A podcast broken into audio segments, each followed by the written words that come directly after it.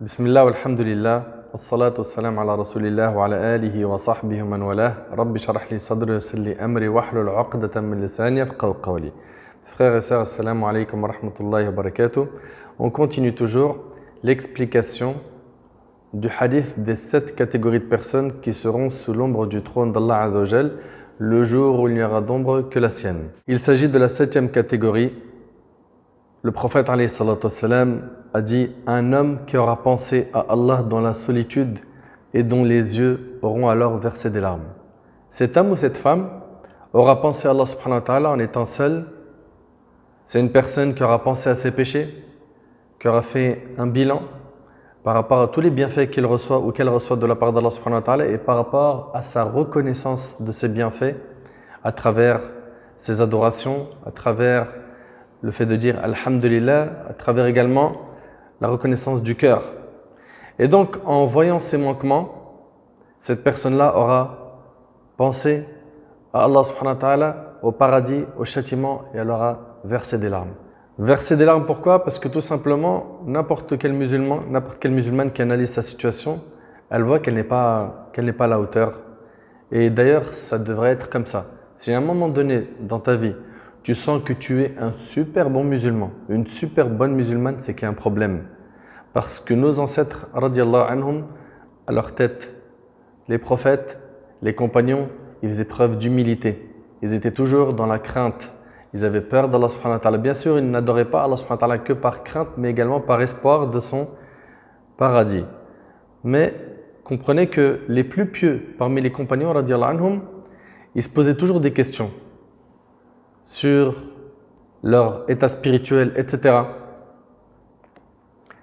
Bien sûr, il ne faudra pas pleurer pour s'acheter une réputation devant les gens faut prendre garde à ne pas faire couler des larmes, pas par crainte d'Allah, mais pour s'acheter une belle réputation aux yeux des gens. Des fois, il arrive, par exemple, hein, dans Tarawih, euh, l'imam il a une belle récitation, et puis quelques-uns commencent à pleurer, et d'autres qui se disent, et pourquoi pas moi Et d'autres qui vont se forcer pour qu'on dise d'eux. Mashallah, il a le cœur sensible, etc. Ou d'autres, en écoutant un rappel, vont pleurer, leurs voisins ils vont se dire, et pourquoi pas moi? Il va se forcer un petit peu, il va faire comme lui, pour qu'on dise de lui Allah barik mashallah. Faites super attention car Allah ta'ala n'accepte des œuvres que ce qui a été fait avec sincérité, avec ikhlas. D'ailleurs, dans le hadith, il est dit cet homme qui aura pensé à Allah dans la solitude, il était seul. C'était pas du cinéma. Il n'avait rien à prouver à personne. Et d'ailleurs, vous n'avez rien à prouver à personne. Si vous avez à prouver à quelqu'un, c'est à Allah subhanahu wa ta'ala et pas aux humains. Rappelez-vous cela. Et selon Abu Huraira, le prophète a dit N'entrera pas en enfer un homme qui a pleuré par crainte d'Allah, tout aussi bien que le lait ne rentre jamais dans la mamelle. Allahu Akbar.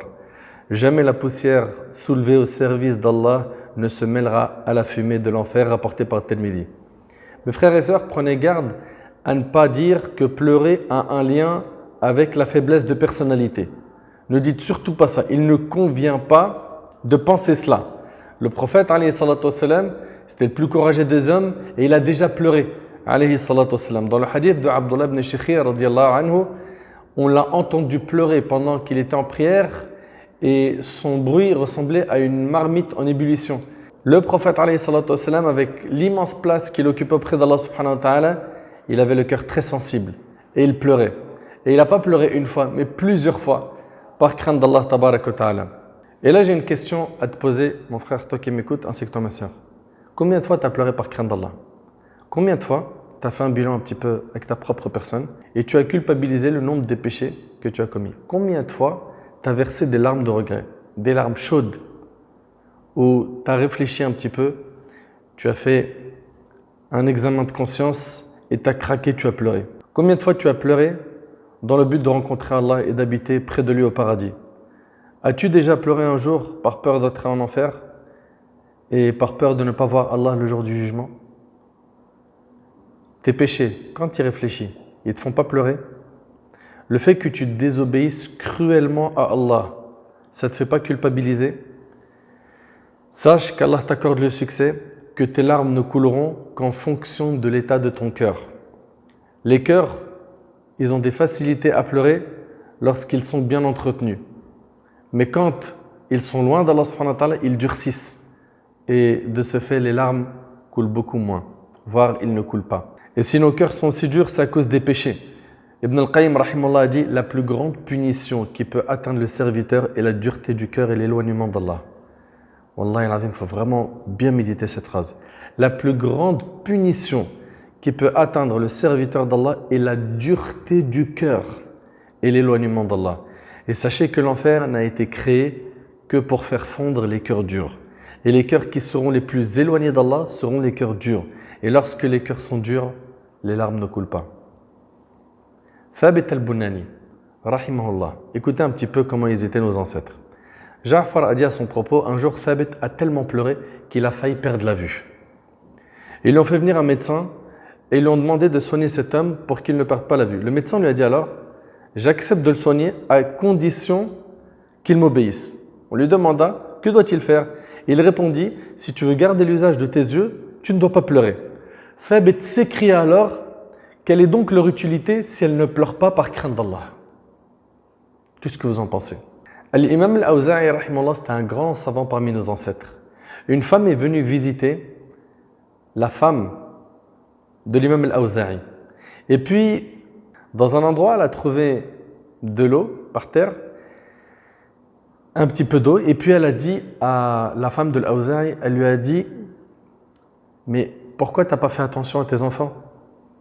Tu as été insouciante au point où ils ont uriné par terre. Elle lui a dit non, c'est l'endroit dédié à la prière de l'imam al-Awza'i, mon mari, et ça, c'est les traces de ses larmes quand il pleure par crainte d'Allah subhanahu wa. Cette femme qui était invitée, elle pensait que c'était l'urine des enfants, alors que c'était les larmes chaudes de l'imam al-Awza'i rahimahullah. Les yeux doivent connaître ces larmes pour Allah subhanahu. Où se trouve le bien de nos yeux? Si on ne pleure jamais quand les versets du paradis sont récités, quand les versets sur l'enfer et les affres du jour du jugement sont récités Allah ta'ala a dit à propos des pieux, et rappelez-vous toujours que le paradis est destiné aux pieux. Allah ta'ala il a dit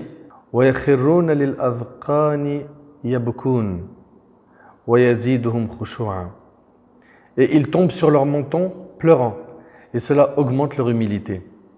Un homme qui aura pensé à Allah dans la solitude et dont les yeux et dont les yeux auront alors versé des larmes. Ça, je vous le dis et je le répète, ça n'émane que d'un cœur qui est bien entretenu, un cœur vivant, un cœur riche en spiritualité. Plus tu vas te rapprocher d'Allah subhanahu plus tu vas faire des efforts, plus tu vas avoir cette facilité à pleurer quand tu entendras un verset, un rappel. J'ai déjà parlé à des gens, en lui parlant un petit peu d'Allah, ils pleurent. Wallah il je vous dis, ça existe. Des gens, tu lui parles un tout petit peu et pourtant, ce pas des gens qui connaissent pas la religion. Ils la connaissent. Ils l'ont étudiée. Et plus tu apprends, plus ton cœur il s'attendrit et devient très sensible, très très très sensible. À nous de tout faire pour être de cette catégorie-là. Un homme qui a pensé à Allah dans la solitude et dont les yeux auront alors versé des larmes. J'ai pas envie de m'attarder sur ce sujet car on peut parler pendant des heures Travaille sur ton cœur et implore Allah subhanahu pour qu'il te fasse miséricorde. Car wallahi al tu n'entreras au paradis que par la miséricorde d'Allah subhanahu wa ta'ala. Et fais tout pour mériter cette miséricorde. Implore le pardon d'Allah subhanahu. Regrette tes péchés. Regarde un petit peu le tableau noir que tu as dressé jusqu'à maintenant dans ta vie. Regarde ton registre, tu l'as rempli de quoi? Fais le bilan. Les anges, qu'est-ce qu'ils ont écrit dans ton livre? Si tu meurs tout de suite et que tu es présenté à Allah, tu serais fier de voir ton registre? Est-ce que tu penses que tu as fait assez de bonnes actions pour le rencontrer et avoir ton livre de la main droite? Chacun d'entre nous sait où est-ce qu'il en est. Eh bien, à un moment donné, il va falloir qu'on arrête, qu'on arrête d'être dans les faux espoirs, d'être dans l'insouciance, d'être dans le bain des péchés à cause de la fréquentation, sous prétexte qu'on est dans la modernité, etc., etc. Faisons un grand travail sur notre cœur. Et je vous rappelle le hadith. Le prophète a dit sept personnes seront ombragés par l'ombre d'Allah le jour où il n'y aura d'ombre que la sienne. Le dirigeant juste, un jeune qui a grandi dans l'adoration d'Allah, un homme dont le cœur est accroché au lieu de prière, deux hommes qui se sont aimés en Allah, ils se sont réunis en lui et se sont séparés en lui.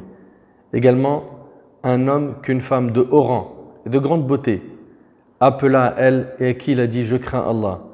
On a aussi un homme qui a donné une aumône si discrètement que sa main gauche n'a pas su ce que sa main droite a donné. Un homme qui aura pensé à Allah dans la solitude et dont les yeux auront alors versé des larmes rapportées par Bukhari et Muslim.